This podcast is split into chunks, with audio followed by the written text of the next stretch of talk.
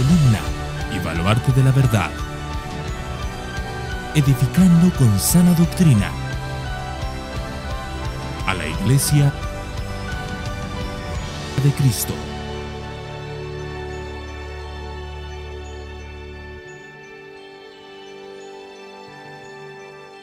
Pero estoy feliz de llegar a, a este domingo en el que hoy voy a traer este mensaje titulado Faltan obreros para la mies.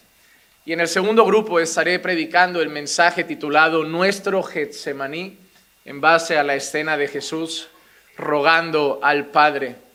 Así que hermanos, les animo a abrir sus Biblias en el libro de Mateo capítulo 9, versículos 35 al 38.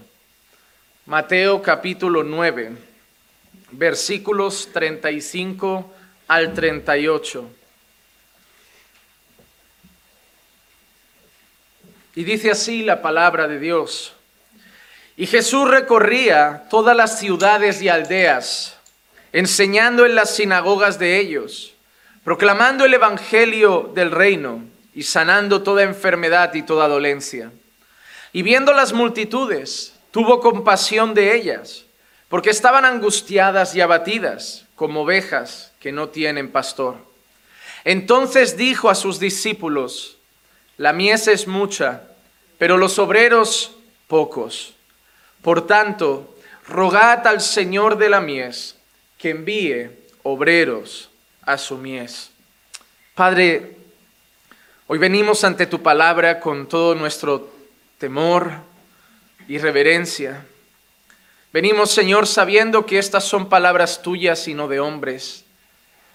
Queremos, Señor, que nuestros corazones puedan ser tierra fértil para recibirla y que dé fruto. Padre, que todos nuestros sentidos se pongan en escuchar tu palabra. Que sepamos que tú eres un Dios que todavía habla a su iglesia y lo hace a través de las escrituras. Queremos, Señor, que tu palabra hoy sea como una espada que atraviese nuestros corazones. Que podamos, Señor, escucharla. Que podamos, Señor, entender que es tuya y que podamos responder a ella en obediencia. Te pido, Señor, que me uses por el poder de tu Espíritu Santo para poder hablar a tu iglesia, para poder levantar a tu iglesia, para poder fortalecer a tu iglesia y para poder exaltar tu nombre. Que hoy puedas brillar en medio de tu pueblo. Que hoy tu palabra nos muestre quién eres, cuál es la obra que tú hiciste y cuál es la obra que debemos seguir haciendo nosotros. Así que Padre, enséñanos, es lo que yo te ruego, enséñanos. Te lo pido en el nombre de Jesús. Amén, amén y amén. Hermanos, hoy vamos a estar meditando en un texto que nos va a recordar, en primer lugar, la misión de Jesús. En segundo lugar, lo que motivaba a Jesús a llevar a cabo esa misión. Y en tercer lugar, el entender que la misión no acabó con Jesús que Jesús encomendó esa misión a otras personas.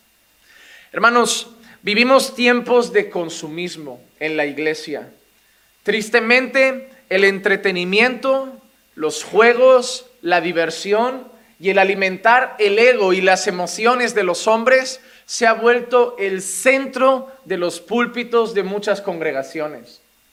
A veces se nos olvida, y creo que muchos ni han pensado en ello, de cómo ellos llegaron al Señor. La mayoría de ustedes llegaron estando en una congregación, pero las congregaciones no han llegado a los países por arte de magia.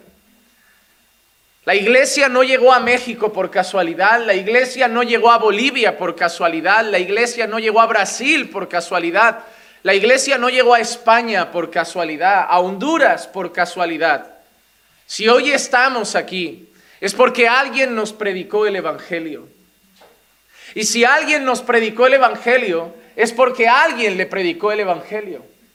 Y si alguien le predicó el Evangelio y pudo conducirlo a una iglesia a reunirse con otros creyentes, es porque alguien predicó el Evangelio.